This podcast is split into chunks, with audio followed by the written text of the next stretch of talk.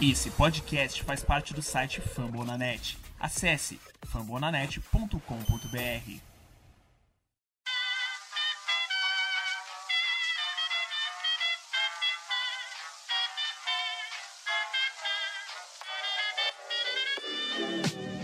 Mais uma rebatida forte. E ela tá fora daqui!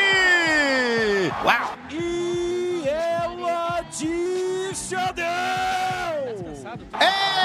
É home run! Aquele abraço!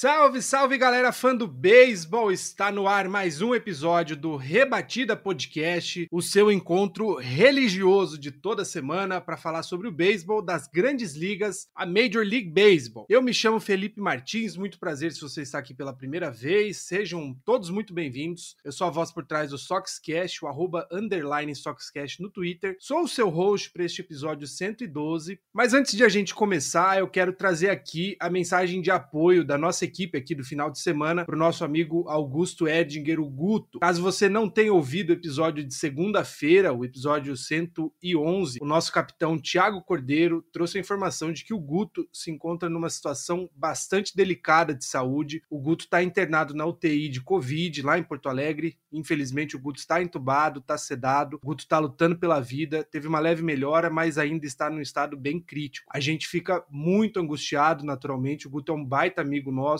A gente aguarda todos os dias atualizações do quadro de saúde dele e, enfim, eu te peço para se unir a nós em orações, pensamento positivo, boas energias, o que quer que você entenda aí que é importante nesse momento, porque o Guto precisa e muito de tudo isso. Guto, força, a gente está aqui esperando que você possa voltar o quanto antes ao Rebatida, 100% recuperado, você faz uma falta gigante. Pois bem, começamos assim, infelizmente, né? A gente queria estar tá noticiando coisas mais felizes, mas em breve, se Deus permitir, a gente vai sim falar do retorno do Guto. Hoje é dia 16 de setembro. Como você sabe, nosso Rebatida é sempre gravado nas quintas-feiras. O programa vai ao ar na sexta-feira, então dia 17 amanhã. E novamente estamos aqui para falar da reta final do beisebol das grandes ligas. Hoje a gente vai falar de playoffs, da briga pelos prêmios individuais, falar dos arremessadores que mais se destacaram até agora. Enfim, tem bastante coisa para a gente falar sobre esse esporte apaixonante. E como você sabe, eu não estou sozinho. Hoje, fazendo a estreia aqui na bancada do Rebatida, Dário Neto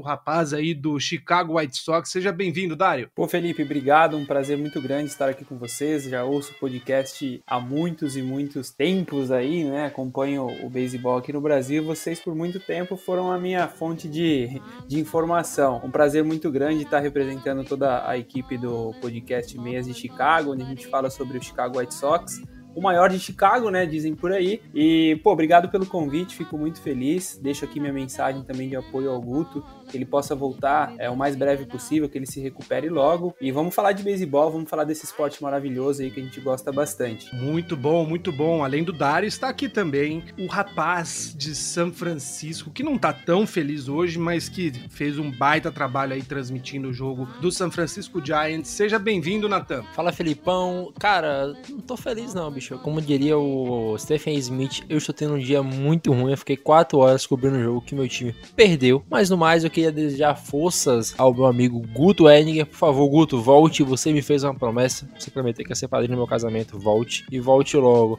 No mais, um boa noite a todos os outros amigos. Para quem tá escutando, um boa tarde, um bom dia e um boa noite. E deixar o um agradecimento também para quem tá escutando esse podcast e escutou a nossa live lá. Felipe, números ao vivo para você aqui agora. Quase 120 pessoas nos escutaram à tarde. Então, um obrigado a todas elas e a quem tá escutando aqui agora também. É, quatro horas acompanhando o San Francisco Giants. Só louco para fazer isso. Inclusive eu, que não tinha nada a ver com nada, e estive lá também, mas foi um baita prazer. Também estão com a gente Tiago Mares, seja bem-vindo, Tiago. Salve, salve família, o, o integrante mais odiado aqui do Rebatido está no ar. Eu tenho que concordar que o Dário que o Chicago White Sox é o time mais importante de Chicago. E Guto, porra, volta aí, caralho. A gente tá precisando de você, velho. E por fim, não menos importante, direto aí das férias, ou sei lá o que quer é, que está acontecendo, nosso amigo Victor Salviano. Seja bem-vindo também, meu caro. Férias, é? Queria. Bom dia, boa tarde, boa noite, Felipe Martins, Natan, Thiago Mares, o Dário, né, que tá chegando aí pro seu primeiro rebatida com a gente. Seja muito bem-vindo, se sinta acolhido, né? Vai ser um prazer fazer esse programa para você, com você, né? E para vocês, os ouvintes, né, que estão prestigiando a gente aí com a sua audiência, como o próprio Felipe falou, não vou me estender, você sendo religioso ou não, mande suas vibrações positivas, se você é de rezar, reze pelo nosso amigo, né? Em primeiro lugar, torcer pela recuperação do Guto aí, né, que vem passando por esse momento complicado. Queria deixar aqui um parabéns, né, pro Natan e, para você, Felipe Martins, por, pelo, pelo projeto que tocaram hoje à tarde, né, e a toda a equipe que participou da transmissão. Muito legal a gente ter conteúdo de beisebol assim em altíssimo nível, né? Já deixo aqui meu parabéns para vocês. Vamos para mais um programa, um ótimo programa a todos nós. Muito bem, então vamos lá. Antes, claro, de a gente começar, eu te convido para aumentar o som aí, curtir com a gente. Está começando mais um episódio do podcast sobre beisebol, mais recomendado em língua portuguesa do Spotify. Eu não canso de reforçar isso. O Spotify sempre mostra aí pra gente as atualizações e o Rebatida continua lá no topo, o nosso querido Rebatida. Então vamos que vamos, então vamos que vamos, porque com trabalhos técnicos da nossa querida Luke Zanganelli e a incrível gerência de Danilo Batista, o Rebatido está no ar.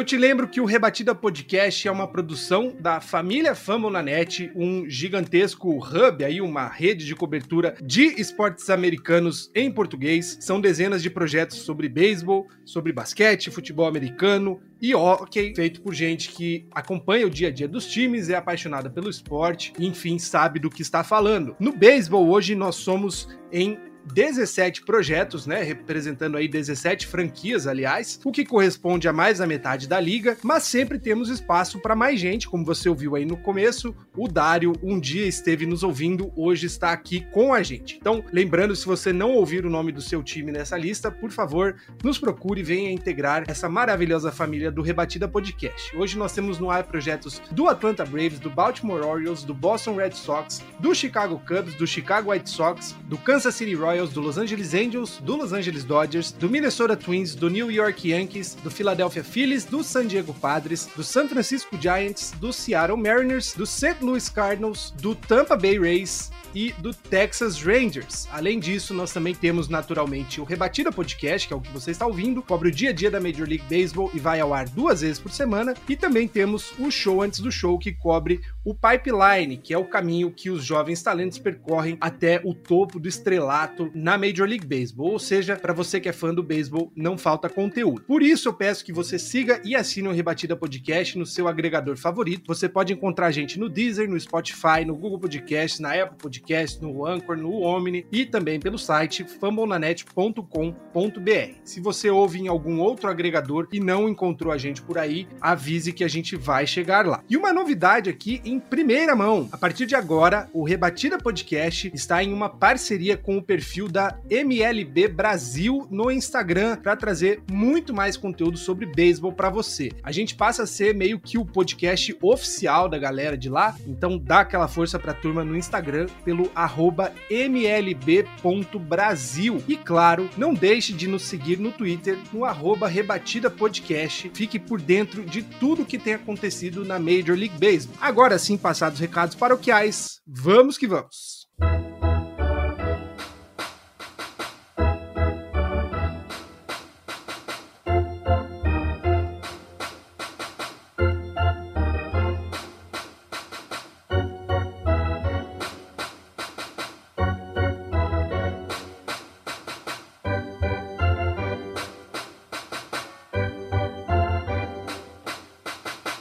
Bem, senhores, a gente abre o programa desta quinta-feira, aliás, sexta-feira, falando naturalmente do dia de ontem, né, dia 15 de setembro, em que foi celebrado na Major League Baseball o Roberto Clemente Day, né? O dia de Roberto Clemente, uma das maiores estrelas latinas da Major League Baseball, cara de Porto Rico, que ficou fora, né, o, o, que ele fez em campo, que por si só já é muito, ele ficou muito conhecido, principalmente porque ele fazia fora de campo, né, Victor? o cara aí das ações sociais, da caridade, ficou conhecido pelo trabalho junto às comunidades aí, ajudando pessoas. E ontem, junto ao mês da celebração da herança hispânica, né, na Major League Baseball, foi comemorado o dia do Roberto Clemente, que agora passa a ser uma data oficial do calendário da Major League Baseball, né? Um fato curioso, o Felipe, muitas pessoas ainda não têm noção da importância do dia que a gente dedica ao Roberto Clemente, né? Ontem mesmo no grupo do Padres, tinha alguns torcedores perguntando do porquê que tinha jogadores com 21, né, na camisa. Então, assim, talvez porque ainda não teve, digamos, um filme como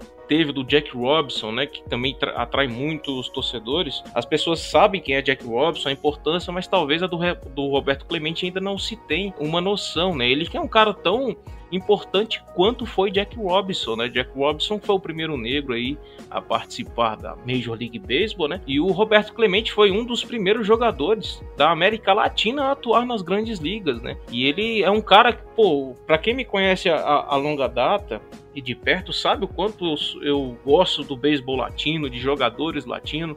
Até o Natan tá tá abraçando essa causa também, né? A gente evita criticar jogadores latinos e etc. Procura demonstrar apoio sempre porque a gente se coloca no lugar. E o Roberto Clemente foi isso, né? Muitos jogadores deixam a sua, a sua cidade, seu país, para tentar algo melhor para você, para sua família. E o Roberto Clemente sempre teve orgulho, né? Ele que é porto-riquenho. Tem uma história bacana dele quando ele, ele venceu a, a Série Mundial de 1971, né? Quando jogava pelo Pittsburgh Pirates, grande Pittsburgh Pirates. Ele fez questão de fazer uma declaração em espanhol antes das perguntas em inglês, né? Porque ele queria que seus familiares ouvissem todo o povo latino. E isso mostra um pouco de quem era Roberto Clemente, né? E isso a gente não está nem entrando ainda no campo principal, né? Que foi a questão da. Como é que eu posso falar? De um cara que se preocupava muito com, com o outro, né? A gente lamenta a forma como foi que ele, que ele veio a falecer, para quem não sabe, né? Ele foi vítima de um, de um acidente aéreo, né? Tudo porque ele, ele despachava diversos tipos de mantimentos e entregas, suprimentos, né? A vítimas de um terremoto na Nicarágua. E antigamente a maioria desses suprimentos eram, como é que eu posso dizer, eram surrupiados, né, por funcionários corruptos, daquele jeito que a gente sabe como é a nossa querida América Latina, né?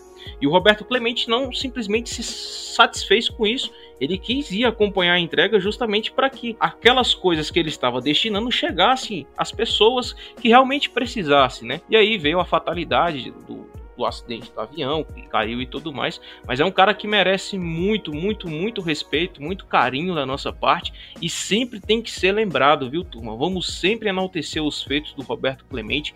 Existe o troféu Roberto, uma espécie de troféu Roberto Clemente, né? Que é dedicado aos jogadores por suas causas sociais. Até alguns times já nomearam qual o jogador da sua franquia vai ser candidato a vencer esse prêmio. Na minha opinião, a gente teria que ter um programa só para falar do Roberto Clemente, né? Então eu vou, vou me, não vou me estender muito, vou passar a fala para os companheiros, porque senão eu fico aqui o programa todo falando dele. É, a gente comentou, né, a, a carreira do Clemente antes de toda, aliás, fora toda a questão é, de caridade, que é o que de fato marcou ele, como o Victor comentou, o Roberto Clemente, ele é o primeiro jogador latino a fazer um monte de coisa na Major League Baseball. Ele foi o primeiro latino ou hispânico, né, a ganhar um prêmio de MVP, um prêmio de, de MVP de World Series. Ele foi o primeiro jogador latino de posição a ser campeão e ele foi o primeiro latino a chegar à marca de 3 mil rebatidas válidas, que é um grupo bastante restrito aí aos principais atletas da história, né? Então o cara já era uma sumidade jogando aí pelo Pittsburgh Pirates na época que o Pirates realmente era uma das referências aí o Clemente ele, inclusive, dentro da franquia, ele bateu recordes que eram de caras como o Ronus Wagner, né? Que é um jogador lendário. 15 aparições no Jogo das Estrelas, 12 prêmios de luva de ouro,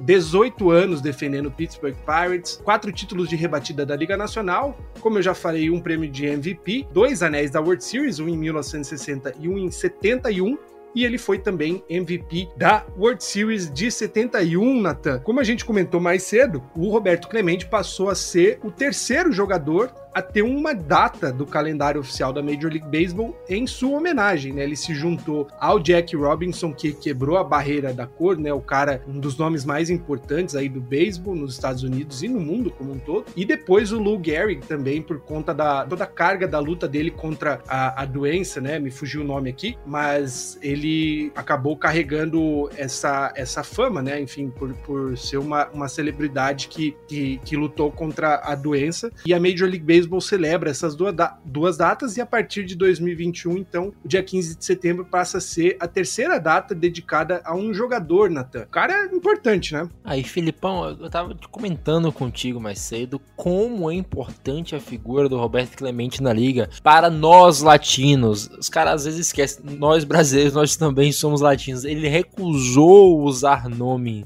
de Bob, porque eles queriam um nome mais americano, recusou prontamente para usar Roberto Clemente. Ele fez questão que os filhos dele nascessem na América Latina e ele quis levar a todo momento que eu sou latino, vou defender o meu povo. E esse tipo de cara, como eu falei, ele merece todas as formas das homenagens são feitas para ele lá em Pittsburgh e agora na liga por inteira. Você não pode esquecer de um cara desse. O Roberto Clemente fora dos campos ele foi gigante. Cara, o mesmo que ele não tivesse ganho nenhuma World Series, a gente sabe que a gente, a gente falava do Kyle Yastrzemski mais cedo que não ganhou nenhum anel.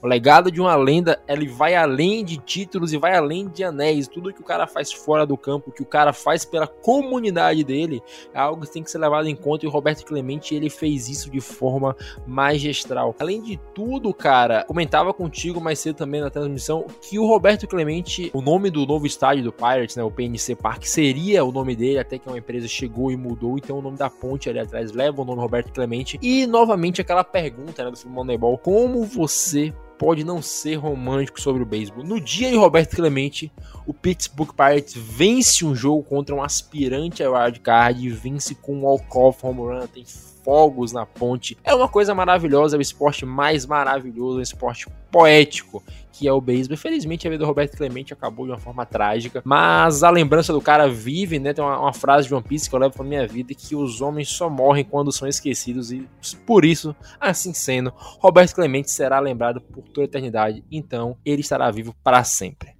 a partir do momento que o cara é um legado, né, realmente fica impossível dele ser esquecido.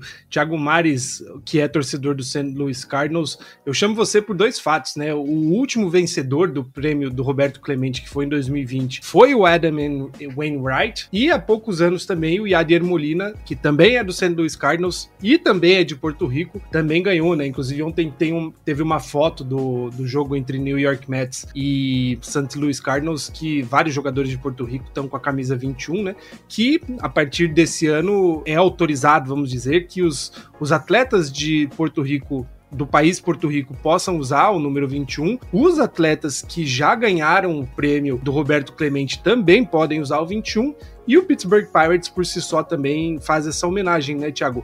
Mas é legal ver esse, esse valor que a Major League Baseball dá para jogadores que são envolvidos com a comunidade, porque a gente, por várias vezes, fala do quão polêmica é a Major League Baseball, dinheirista e blá blá blá, o que não deixa de ser verdade, mas também tem todo esse, esse símbolo, simbolismo, né, de, de uma liga que valoriza o valor que o jogador dá para comunidade de onde ele veio, né, de querer ajudar. Óbvio que aqui no Brasil é bem comum isso pra gente, pelo envolvimento que muitos jogadores até hoje têm, né, jogadores de futebol com as comunidades mais pobres de onde eles vieram. É legal ver isso no beisebol também, né? Exato, Felipe. O Yad ganhou em 2018, completando a informação. O Wainwright ganhou em 2020. E entre os dois teve o Carlos Carrasco, que ele mesmo com câncer conseguiu ainda contribuir com a comunidade do beisebol. Acho que é meio consensual dos torcedores de Pittsburgh, né, do Pittsburgh Que se pudesse por eles, colocariam, também aposentariam o número 21 da liga toda, tal como o dobro do número 42 é aposentado na liga como um todo. Cara, é muito bom ver que existe esse, uma premiação, existe um incentivo da liga para que os jogadores façam bem a comunidade, desenvolvam algo à comunidade, porque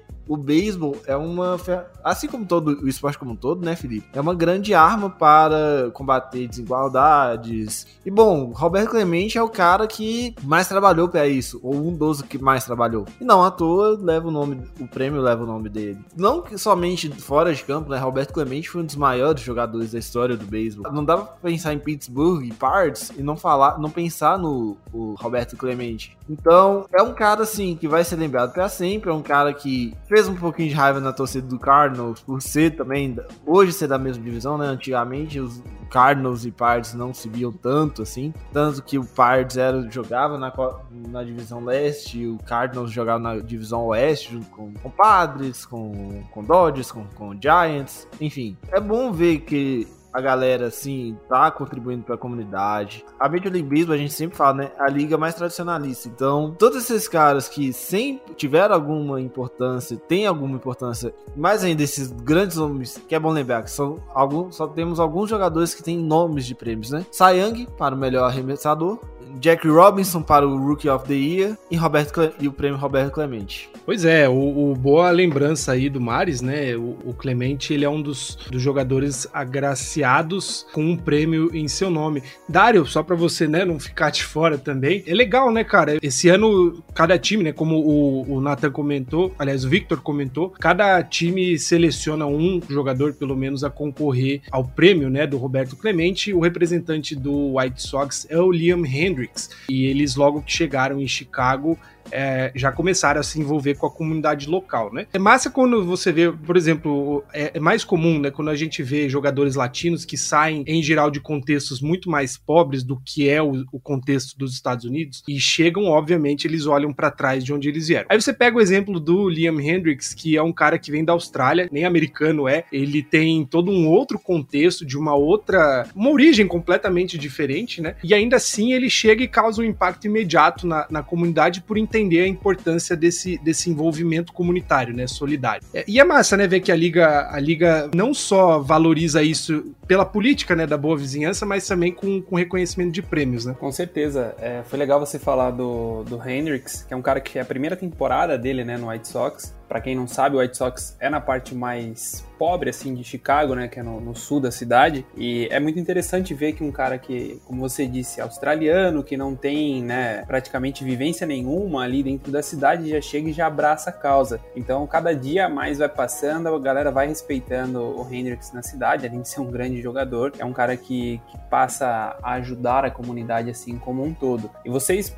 pô, falaram tudo aí sobre o Clemente, mas uma das coisas que eu, que eu acho mais legal, assim, que foi quando eu comecei a, a ver a MLB, eu percebi que tinha muito latino, né? E aí eu fui pesquisar e, e, vi que esse cara, quem que é esse cara? Quem que é o Clemente? Por que que esse cara é tão respeitado? E a história de vida dele, o que ele fazia, né? E da forma com que ele, que ele, se, que ele se foi, né? Que ele faleceu, muito trágico. Então é um marco temporal, assim, na, na história da liga, como um, um jogador latino conquistou tanto e até hoje ninguém conseguiu encontrar o corpo dele, né? Então é, é, muito. É uma história assim de cinema, né? Realmente merece um filme. E a gente também, o White Sox também teve um vencedor, né? Do, do prêmio do Roberto Clemente, que foi o Corneco em 2014, primeira base, que foi o único vencedor do, do prêmio pelo White Sox. E espero que o Hendricks ganhe esse ano, cara. Ficaria muito feliz se ele, se ele pudesse vencer. Só acrescentando um pouquinho para mim fechar dessa parte do Roberto Clemente, por incrível que pareça, né, a carreira dele foi, foi marcada pelo beisebol e tudo, mas também a história do país, né? Ele era um cara totalmente devoto, tinha orgulho de ser porto-riquenho e ele aproximou as pessoas naquela época, né? Se hoje a gente ainda enxerga preconceitos velados e públicos, Shohei Otani já passou por isso. A gente vê certos tipos de comentário, até mesmo contra o próprio Vlad Guerreiro, porque ele, ele fala em espanhol, né? Ele não usa muito o inglês, o próprio Shohei. A gente vê isso acontecendo, isso já nos revolta, né? E hoje tem leis pra gente poder combater isso e tudo. Naquela época era pior, gente. É porque Jack Robson sofreu, a gente pode ver aí, o filme pode retratar, mas é um filme, né? Imagina isso em, em, si, ali no ato, você tentando melhorar de vida. E o Roberto Clemente sofreu isso duas vezes. Primeiro por ser negro e segundo por ser latino, né?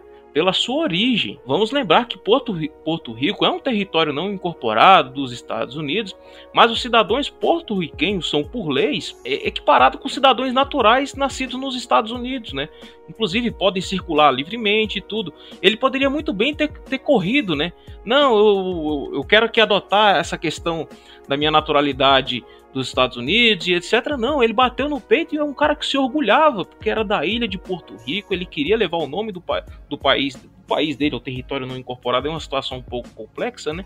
Mas ele queria levar o nome de Porto Rico além. O Natan destacou, ele fazia questão de ser Roberto Clemente, falava em espanhol. É um cara que honrava e não ligava para o que os outros falavam nessa questão. Um cara que defendia no que acreditava. E para encerrar, só para vocês terem ideia, o fato do Hall da Fama ter alterado as regras para poder eleger ele, porque geralmente são o, o Marius até pode falar melhor e o próprio Felipe, né? Se eu não me engano, são cinco anos para depois você começar a poder concorrer e alterar a, a, a regra pro Roberto Clemente. E o cara entrou, velho, para vocês terem noção da importância do tamanho de Roberto Clemente para o beisebol. Roberto Clemente, gente, de um jogador vindo da regra 5 do draft. Vamos lembrar, a regra 4 do draft é o draft comum que como todo mundo conhece, com cara, vai lá, escolhido na frente de todo mundo, e esse, primeiro escolha geral. A, a regra 5 é aquela, aqueles jogadores que não estão no roster de 40 dos times, ele vai lá e é escolhido por um outro time, ele é obrigado a ficar um ano, como se fosse um empréstimo com opção de compra a gente já explicou algumas vezes no show antes do show. E sobre o, prêmio Roberto Clemente, o time com mais vezes, com mais número, com maior número de vencedores é o St. Louis Cardinals. Pois bem, a gente falou bastante aí do Roberto Clemente, o cara que mudou a história. Inclusive tem muita gente que fala que o Roberto Clemente continuou um trabalho que o Jack Robinson iniciou de quebrar de fato barreiras, né? Ele trouxe o, os latinos na Major League Baseball para um novo patamar. E aí a gente passa para um outro cara, né, um outro nome que também é bem envolvido aí com a questão dos. Pode falar, Natan? Não, eu só queria comentar que, além dos negócios fora do campo, dentro, o Roberto também tem uma marca junto ao Willie Mays de ganhar 12 luvas de ouro seguidas. Então eu só queria destacar isso, eu não sei se alguém falou no momento que eu fui pegar meu lanche. É, ele, ele ganhou, a gente tinha falado dele ganhar as 12, mas não, não tinha falado das seguidas, né? Realmente uma sumidade aí na, na defesa, ele que jogava no campo direito. Mas enfim, a gente fala aí de um outro nome também muito importante para questão de social, né? Enfim, de caridade, que está concorrendo ao prêmio do Roberto Clemente e está chamando atenção por outro fato, Dário, que é a corrida aí por home runs. Na semana passada a gente comentou brevemente, né? O, o Victor, o Nathan e o Thiago estavam aqui, o Bernardo Regis também. A gente falou da competição que o Salvador Pérez está tendo com o Vlad Guerreiro Júnior pela liderança aí nas pelas rebatidas para home run, né? Então, Salvador Pérez nesse momento é o líder, empatado, acho que empatado, né? Estão os dois com 45, mas tem um fato importante sobre o Salvador, Dário, que é a segunda vez que um catcher bate a marca de 45 home runs numa mesma temporada. Então, Salvador Paris se equiparou ao Johnny Bench do Cincinnati Reds. São os dois únicos receptores com 45 home runs em uma mesma temporada. O cara tá voando. É verdade, o Salvador Pérez eu brinco com os meninos do, do White Sox lá, que a gente fala que é o nosso rival favorito, né? Que é um cara que a gente gosta de ver jogar e joga praticamente toda semana contra ele, parece. Parece que toda vez ele bate muitos home runs, ele impulsiona muita corrida, é um cara que sempre joga bem contra o White Sox. E, pô, eu torci muito por ele para acontecer isso, para bater esse recorde aí que vem desde 1970, né? Passando o Johnny Bench agora, com certeza vai passar, tá empatado agora em 45. Assim, é um cara que, além dele ter muita muita carisma, né? Como você disse, ele ajuda muito a comunidade também. Eu acho legal o, o Pérez, que ele é um cara que ele venceu a World Series, né, com um brasileiro, que foi o Paulo Orlando, com o Kansas City Royals. E ele é um cara que não sei se vocês percebem assim, mas eu vejo ele um cara que conversa bastante com os rivais também. Sempre quando tem jogo contra o White Sox, a TV, né, a transmissão da, da liga mostra ele batendo um papo. Parece um cara muito boa praça. Então eu vi muita gente torcendo por ele na torcida do White Sox. E a hora que ele conseguiu bater os 45, pô, eu fiquei comemorando. Aí os caras falaram assim: você tá louco torcer pra rival, né? Mas é um cara que a gente vê que é do bem e cada vez mais a gente quer que pessoas do bem, como o, o Pérez, como o Otani, que vocês citaram, que são pessoas né, que, que ajudam, que participam do que a comunidade precisa, que se deem bem. Então eu tô torcendo muito pra ele bater esse 46 home run aí e se tornar o, o, o maior aí, né? É, o, o Salvador Pérez, assim como, sem muitas pretensões de comparação, mas assim como o Roberto Clemente, ele novamente traz aí a, a cultura hispânica num outro patamar também, justamente porque o Pérez é outro cara que, mesmo sendo cidadão americano, faz questão lá de estar sempre falando em espanhol. Ele fala um inglês muito mal, inclusive, mas se esforça muito. Eu lembro no, Jogo das Estrelas, acho que o Victor deve lembrar também, né? O Natan. Ele foi o, o catcher, né? Inicial. E aí tinha essa, essa questão, né? No dia anterior, ele e o Otani estavam lá competindo no Home Run Derby. No dia seguinte, eles estavam fazendo o primeiro arremesso, a bateria, né? Do primeiro arremesso do Jogo das Estrelas. Lá atrás, eles já, já estavam levando bons números e, e sem saber onde poderia chegar, né? O Otani aí como um dos principais candidatos ao prêmio de MVP. Foi considerado uma das 100 pessoas mais influentes, né? Do, dos Estados Unidos pela revista Time. E o Salvador Pérez marcando época aí com, com toda essa, essa série de home runs, né, Victor? Vocês verem como é que o, esse feito, galera, não é uma coisa assim muito muito normal. O grande Felipe Martins mencionou aí, né, que ele empatou com Johnny Little General Bank, né? Little General era seu apelido, né? Também é, é catcher, né?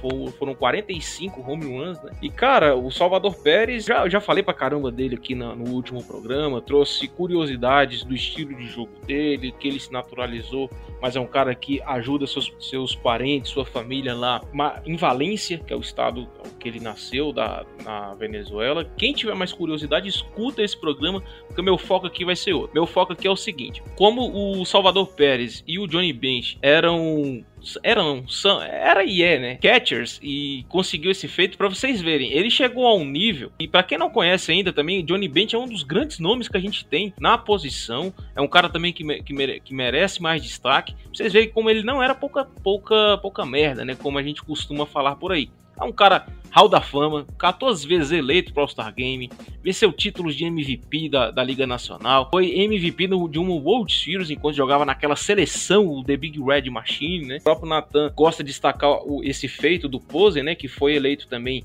MVP como um catcher, para vocês verem como isso é difícil, né? Não sei se o Salvador Pérez ainda tem, tem espaço para isso, mas ele só dele igualar o nome dele com o do Little General, cara, é uma coisa muito grande. Você tá doido? A gente trouxe aí, né, o Hendricks, que é australiano, mas é um pitcher, os feitos do Roberto Clemente, que é latino e tudo. Mas para vocês verem o quanto essa temporada está sendo especial e o quanto eu vou torcer pro, pro Salvador Pérez, falei lá no programa que vou torcer para ele ganhar essa corrida do de home run por ser latino, me desculpe o Otani, mas por quê? Para vocês terem noção, galera. Se o Pérez, Guerreirinho e o Shohei continuar nessa pegada, vamos lembrar que o Pérez venezuelano, o Guerreirinho canadense, mas opta pela cidadão, pela cidadania dominicana e o Otani japonês, respectivamente, né? Se eles permanecerem nesse topo da corrida por home runs até o final da temporada, será a primeira vez na história da MLB que os três principais líderes da Liga Americana nasceram fora dos Estados Unidos. Se a gente olhar para a Liga Nacional, tem o Fernando Tati Júnior também ali nesse bolo, né, que, que é dominicano. Então, para vocês verem o quanto essa temporada está sendo mágica, né? E o,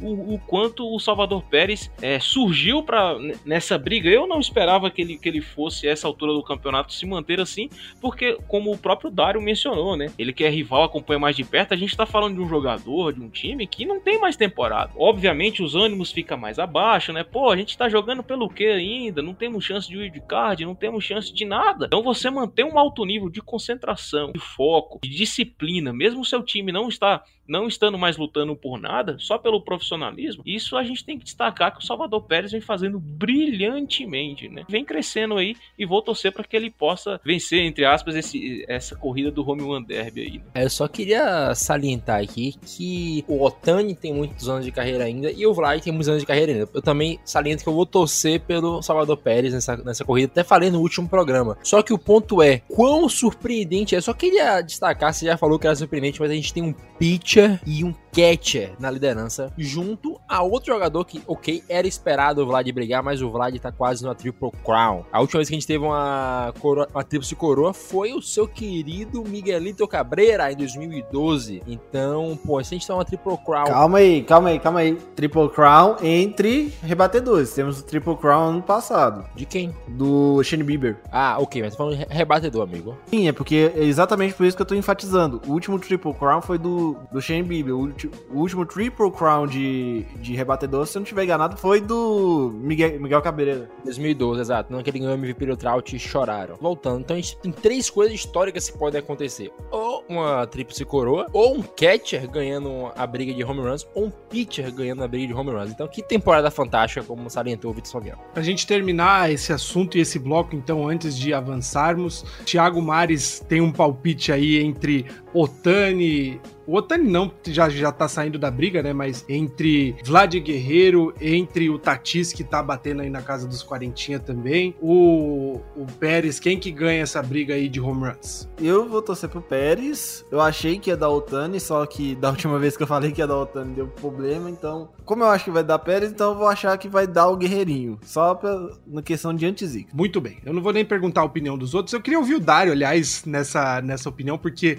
Victor e, e Nathan falaram no programa passado. Dário, na sua opinião, quem que você acha que leva essa, essa briga aí? Cara, eu acho assim, ganhar essa corrida vai ser o Vladimir. Porém, eu tô torcendo muito pro, pro Pérez, cara. Eu gosto muito dele. Acho que é um cara que pô, respeito total, né? Tudo que a gente já falou dele aí, mas o homem tá quente, hein? O Canadá tá ficando quente lá. A gente foi jogar no, no Canadá contra eles lá e, rapaz, o moleque é brabo, viu? Queria muito ele no meu time, cara. Eu acho que vai dar ele. Muito bem, muito bem. Com essa palpitada aí de Dário Neto, a gente fecha esse primeiro bloco para não prolongar muito o nosso programa. Não saia daí, por gentileza, já já a gente volta. E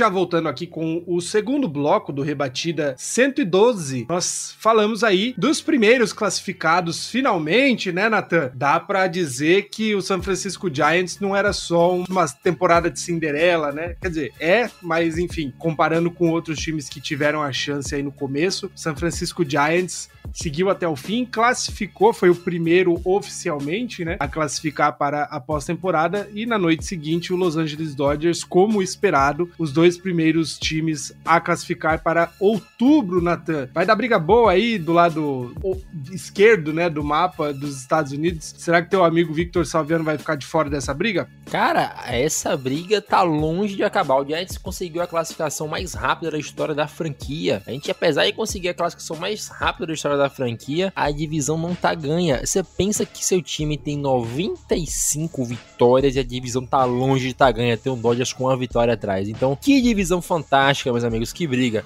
Eu só queria falar também que todo mundo pintando de Giants é um milagre, é um milagre, é um milagre. Não, irmão, não é milagre. É um trabalho bem feito do Gabe Kepler. Milagre é quando você ganha na sorte. Você vê que o time do Giants é competente. Basta assistir alguns jogos que você vai ver a competência desse time. Não é sorte. Você não ganha uma você não vai longe na temporada de beisebol com sorte. Você faz um streak. Você não faz 95 vitórias. É diferente. Então, esse time do Giants é competente. Tem staff, tem jogadores. Como eu falava há vários podcasts atrás, o Felipe é prova que sempre tá aqui. Comparei a, a temporada do Giants a Senhor dos Anéis por ser, ter sempre vários protagonistas em vários momentos. O Brandon Belt falou a mesma coisa semana passada. A mesma coisa que eu falei. O Giants tem vários protagonistas. O protagonista do momento era ele. Agora a gente não sabe mais quem vai ser por causa das duas derrotas. Em breve alguém volta e leva esse time mais longe. Então, a temporada do Giants não é milagre, é um trabalho bem feito. Ok, você não esperava, é um trabalho bem feito e acho que pode azedar pro Padres. O Vitor até comentava comigo que esperava que fosse varrido pro, pra gente nessa série que acabou hoje. Eu apostei em 3x1, ambos erraram, foi 2x2. Mas eu vi um Padres meio apático nos primeiros jogos. O Tati jogando sem vontade, o Manny Machado jogando sem vontade, indo em alguns swings ridículos. E hoje melhorou nos dois últimos jogos vitória. Então, novamente, viu o Tatis rindo no dugout. Então, pode haver esperança em San Diego. Apesar de hoje minha aposta ter mudado. Eu fico com St. Louis, porque eu acho que St. Louis está quente. Mas o que vai decidir, não sei se o Thiago Mares concorda comigo, que vai decidir o wildcard vai ser essa próxima série entre Padres e Cardinals. Concordo 100%. Eu acho que eu até falei isso no grupo. Agora a série volta para St. Louis, né? St. Louis e Padres jogam em St. Louis esses jogos sexta, sábado, domingo, né, Nathan? A grande questão para mim é o seguinte seguinte: Padres vai continuar jogando jogado Mambembe que tá joga, jogando do jeito Mambembe que tá jogando, ou e o Cardinals vai, vai incorporar 2011, né? Que é bom lembrar que 2000 eu levantei essa pauta. 2011, Cardinals não estava sendo classificando para os playoffs no início de setembro, ficou quente em setembro. E o Tasso sabe o que aconteceu depois, né? Todos nós sabemos. Jogo 7 da jogo 6 da World Series, David Freeze teve aí para chutar bundas texanas no final da temporada. Mas não espero muita coisa, sendo bem sincero. Cardinals esse, nesse momento enfrentaria Dodgers em um jogo, jogo único em Los Angeles. A gente sabe o que, que o Los Angeles Dodgers pode, pode fazer em jogos únicos ou jogo de eliminação, né, Nathan? Cara, esse time do Dodgers, ele é muito competente. Falar isso é chovendo molhado. Todo mundo tem certeza aqui disso. Ficar falando bem do time do Dodgers aqui é chovendo molhado. Mas o que a gente não fala é que esse time do Cardinals é um time encebado. É um time com Yadia Molina, Paul Schmidt e principalmente com Nola Arenado. Jogo único, com Adam Wainwright abrindo, meu irmão, é jogo aberto. O Dodgers é favorito? É. Mas, pô, pô, o Dodgers é favorito, mas não é uma surra dada. Não é uma surra dada de forma alguma. Eu acho que se o Cardinals pega desses times hoje, quer dizer, se o Padre jogar que nem o Padre está jogando o ano todo, talvez o Padre seja uma, o mais decente a se brigar. Mas a gente não sabe como o Padre vai chegar, porque bem como o Vitor vai falar depois, o Padre está oscilando muito. Tem dia que joga com alegria no bastão e tem dia que joga com tristeza de se ver. Bem como foi essa última série. Mas, cara, o Cardinals, rapaz, o Cardinals pode surpreender, surpreender bem.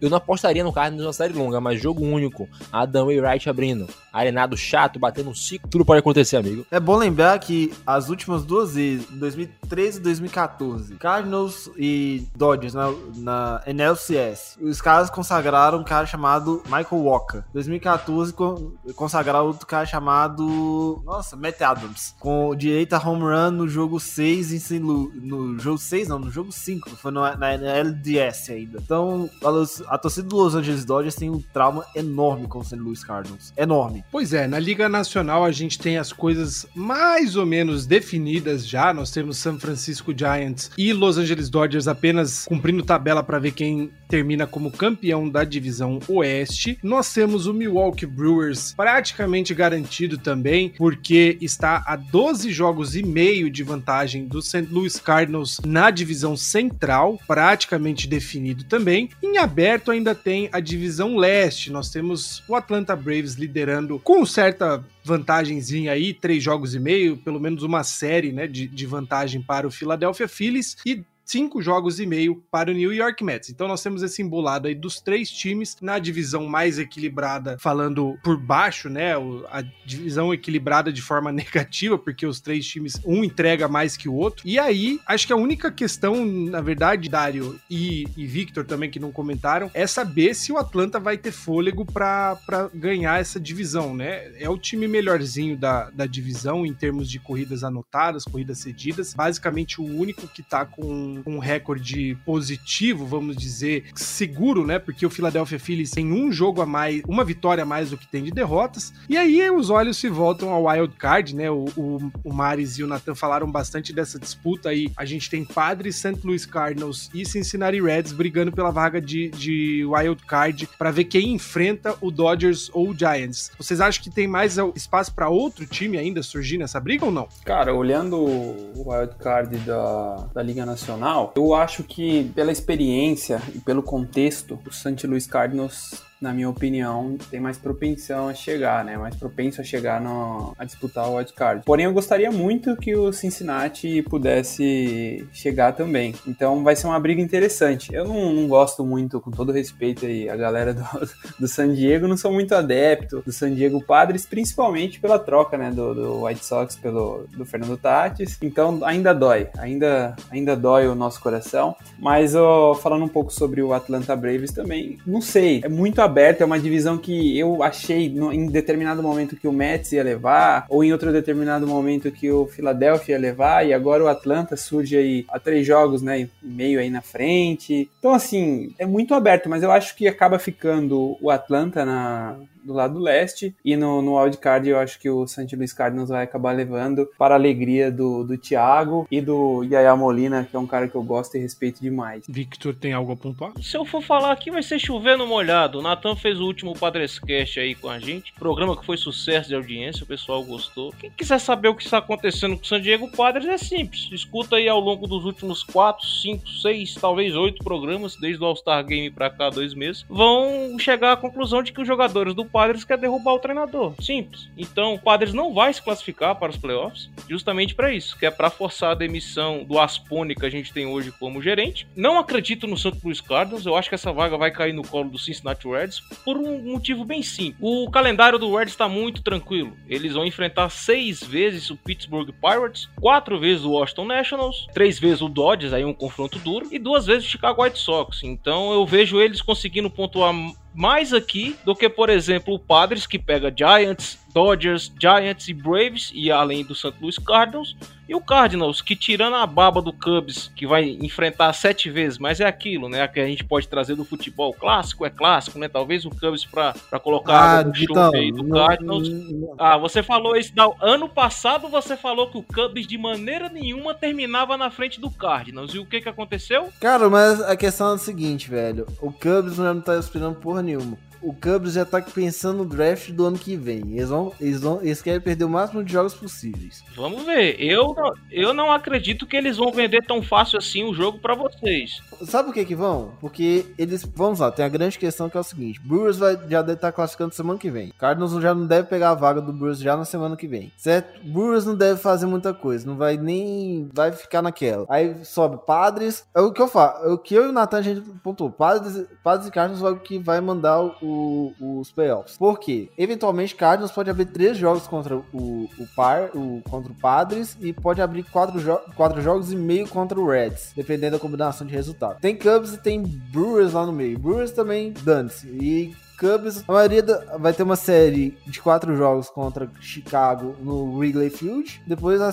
encerra a série em St. Louis. E assim, do jeito que na hora que você vê como que o, Pa- o Cubs está jogando, você não espera muita coisa. Você espera fazer uma, duas corridas no máximo. Eu ainda acredito que o Cubs e o Brewers não vai ser essa, essa baba do boi pro Cardinals como você tá pregando. Mas eu acho que essa vaga fica pro Reds, o Padres esquece, não vai classificar. E aí vai ser do que o Cardinals conseguir arrumar, teoricamente, nesses jogos mais que seriam mais fáceis, né? E olhando pra Liga Americana ali, meu amigo, tá difícil prever alguma coisa, porque ali o pau tá comendo, né? A vantagem é muito curta, o cobertor tá bem curto ali pro, pro Blue Jays e pro Yankees, né? Você vê como é que é as coisas, hein, Filipão? Dois programas atrás, eu falava que o Yankees estava bem encaminhado, a, a distância estava grande, o Boston Red Sox e o Blue Jays chegou. Na semana passada eu falei que o Red Sox estava bem encaminhado, porque querendo ou não tinha alguns jogos na frente. Hoje quem está de fora é o Boston Red Sox. Então pra você como é que esse negócio tá maluco, né? E até o Seattle Mariners ali a galera vai brigar. Então aqui o... eu não vou mais prever nada, não vou falar que tá encaminhado nem nada. Aqui simplesmente eu não tenho previsão. Mas vamos ver o que, que, vai, o que, que vai arranjar aí. Eu queria muito, muito, muito mesmo, de verdade, um Yankees e Red Sox como jogo de Wild Card. Deus me livre disso, Victor Salviano, mas de fato tá encaminhado aí para que certamente três times da divisão leste da Liga Americana, como a gente preveu lá no começo, pelo menos o, eu,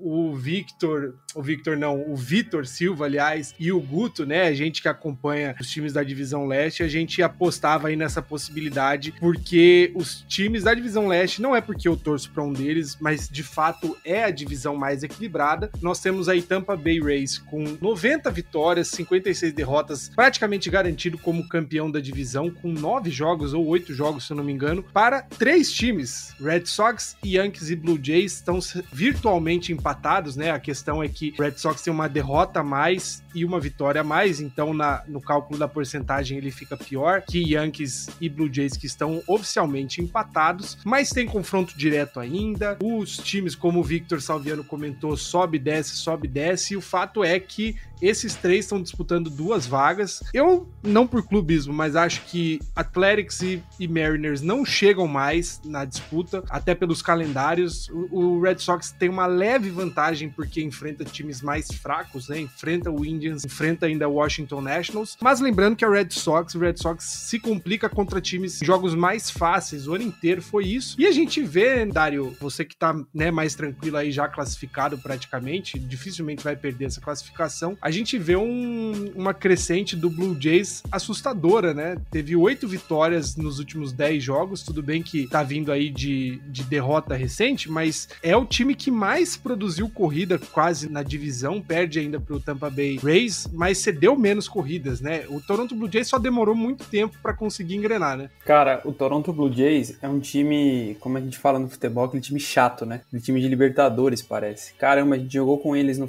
de agosto. E assim, que time que vem de cara as derrotas, sabe? A gente viu uma série terminar empatada em 2 a 2 com, com o White Sox. E cada vez mais vimos eles crescendo no, dentro da competição, né? Dentro da temporada regular. E você falou muito bem, a divisão de vocês ali é um negócio de louco, né? Tirando o Orioles ali, que é 880 também, né? O Orioles tá lá em último e tem três times ali brigando na vaga do Wild Card e o Tampa Bay que tá classificado já. É, é muito louco essa divisão. E eu acho, sinceramente, que o, que o Toronto Blue Jays vai beliscar uma vaga ou do Yankees ou do, do Red Sox, porque os caras estão crescendo no momento certo, né? O Yankees teve um mês espetacular ali em, em agosto e depois acabou, né? Então o Yankees decaiu no momento que não era para decair. E o, o, Red Sox, você pode falar melhor que ninguém, tem altos e baixos durante a temporada, né? Parece muito a campanha do White Sox. Você falou que a gente tá praticamente classificado. Do White Sox, nunca duvide nada, cara. Eu não duvido que nos próximos 10 jogos aí perca os 10 e o, e o Indians ganhe os 10 e os caras classifiquem ainda. É improvável, mas eu não duvido nada do,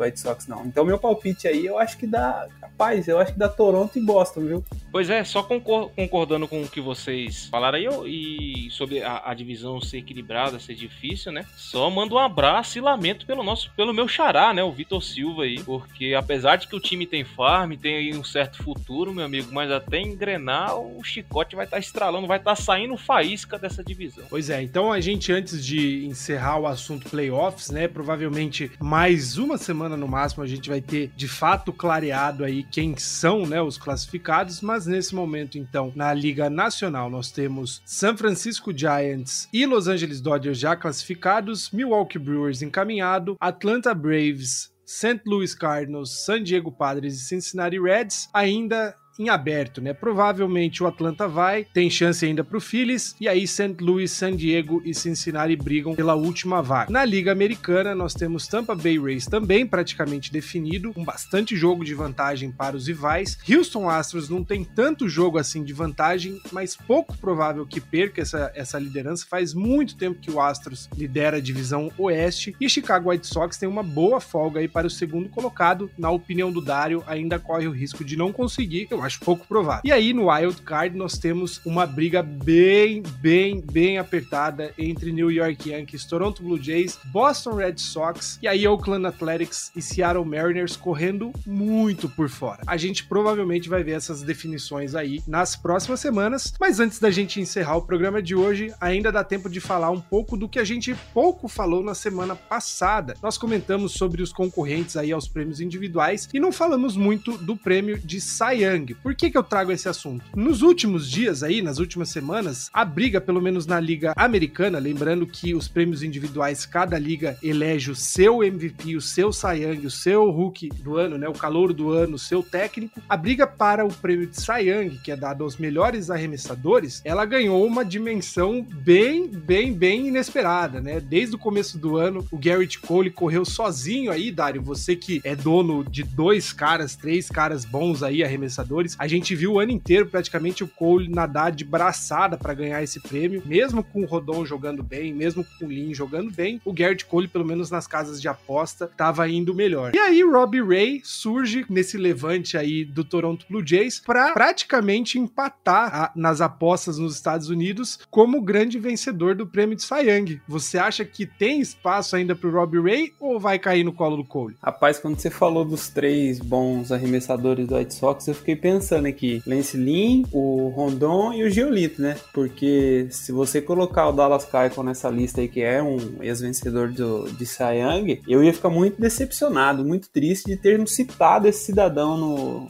no Rebatida, porque temporada horripilante do, do ex-vencedor da World Series e do Cy Young. Cara, eu acho que na, na, Liga Americana vai cair no colo do Cole, apesar que eu queria muito que fosse o Lance Lynn ou o, o Robbie Ray. Como eu falei agora, o Toronto é um time que vem né, crescendo, crescendo, e esse cara é muito bom. Eu acho que vai ficar com, com o Garrett Cole. Apesar que o Lynn, cara, ele tem uma... É até divertido assistir ele jogar, né? Ele tá na, na primeira temporada dele aí com a gente, com o White Sox, e o cara, sei lá, de 10 bolas que ele arremessa, 9 e meia é bola rápida, bola de, de quatro costuras, então é um cara muito agressivo, né? E ele tem todo aquele perfilzão de, de tiozão do churrasco, que parece que vai abrir uma breja em qualquer momento ali do que ele tá enfrentando um rebatedor, mas Infelizmente, eu acho que o, a temporada boa do Yankees vai favorecer também o, o Garrett Cole e ele vai acabar vencendo o Sayang da, da Liga Americana. Victor Salviano, antes de passar para o Mares e para o Natan que há tempos não falam, se Robbie Ray ganha esse prêmio, ele vai ser o quarto homem daquele time, daquela rotação de 2014 do Detroit Tigers a ser campeão do Cy Young, né? Porque Max Scherzer ganhou, Rick Porcello ganhou e David Price ganhou. E o Justin Verlander, né? Acho que os quatro, não lembro, enfim, quarto, quinto, mas enfim. O Robbie Ray jogou naquele time do Detroit Tigers, você que é fã do time. Tem chance aí de levar? Você acha que vai dar boa pro Robbie Ray ou vai ficar pro Cole? Então, Felipe, eu vou torcer pro, pro Robbie Ray, né? Que justamente por um desses motivos que você citou aí, né? Assim como o próprio Mark Scherzer conseguiu aí a marca de 3 mil strikeouts na última semana, né? Enviei um áudio que o Thiagão pediu, o capitão do time do final de semana, né? Fiquei triste por ter sido contra o, o San Diego Padres, que é o meu time do coração, mas ao mesmo tempo fiquei feliz porque é um cara que eu, que eu acompanhei, né? E é sempre bom você ver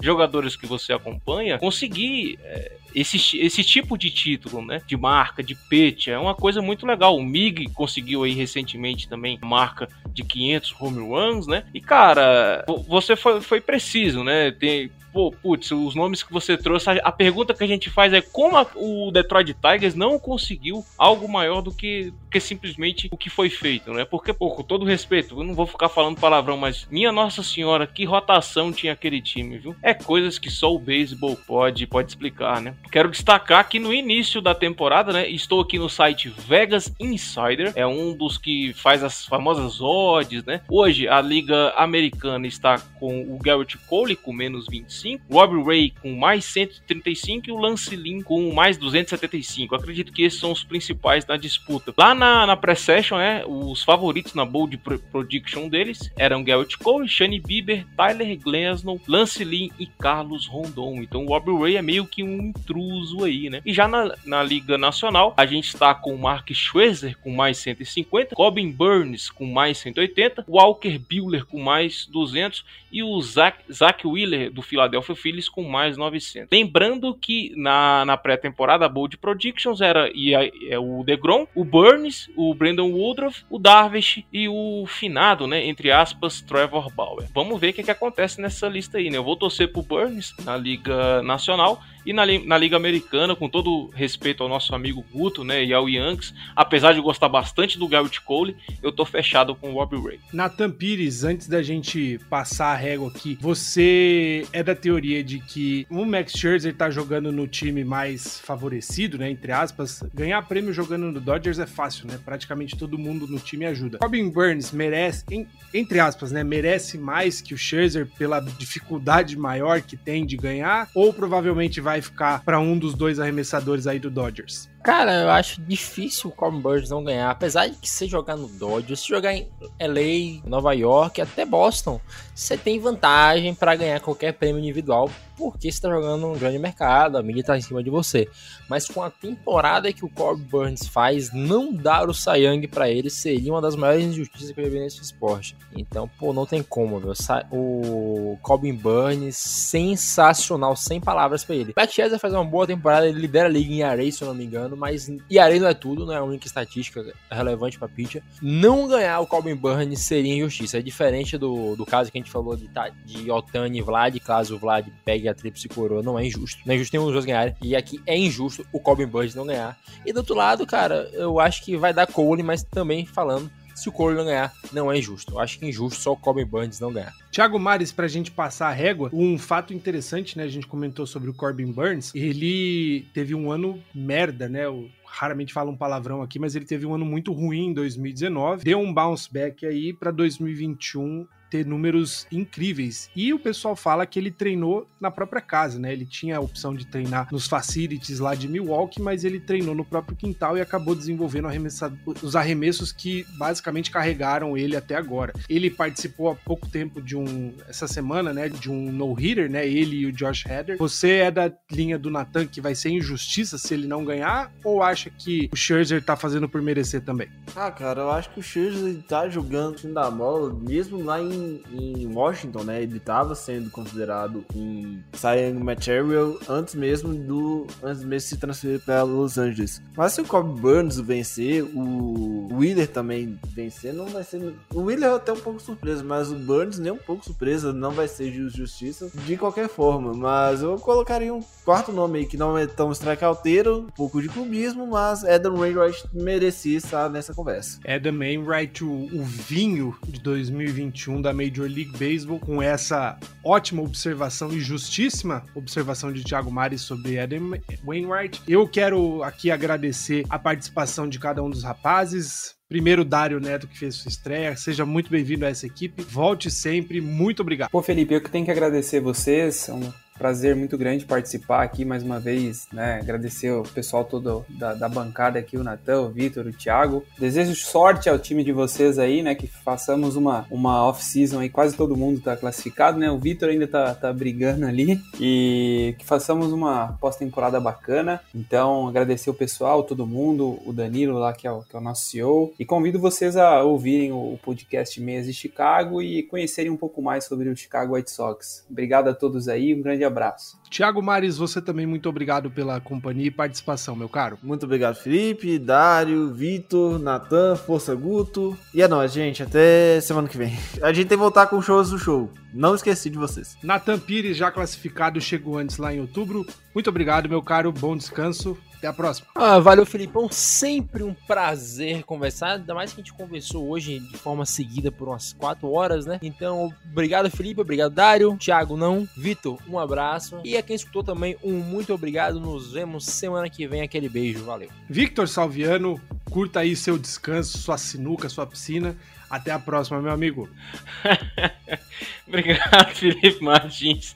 Sempre um prazer participar, ainda mais com uma bancada de tão alto nível assim, debater de beisebol, esse esporte que a gente gosta. E parabenizar o Dar aí pelo programa, né? Foi bem legal fazer esse programa com ele. Esperamos ele aí na, nos próximos programas para contribuir com o nosso time aí da quinta-feira. Escuta a gente lá no Padrescast. Fiz um collab com o Natan aí na última segunda-feira. O episódio está bem legal. Vocês vão se divertir com os meus momentos de raiva com o Padres. Um abraço a todos e até o próximo programa. Dessa forma, a gente encerra aqui o episódio 112 do Rebatida e eu reforço o pedido para você que ouve a gente, que ouviu até aqui. Por favor, mantenha o Guto nas suas orações. Nosso amigo precisa muito da gente, de boas vibrações, de bons pensamentos. O caso do Guto não é fácil, mas com fé em Deus que, enfim, você que acredita ou não em Deus, mas que a gente possa em breve celebrar a recuperação dele, né, Natan?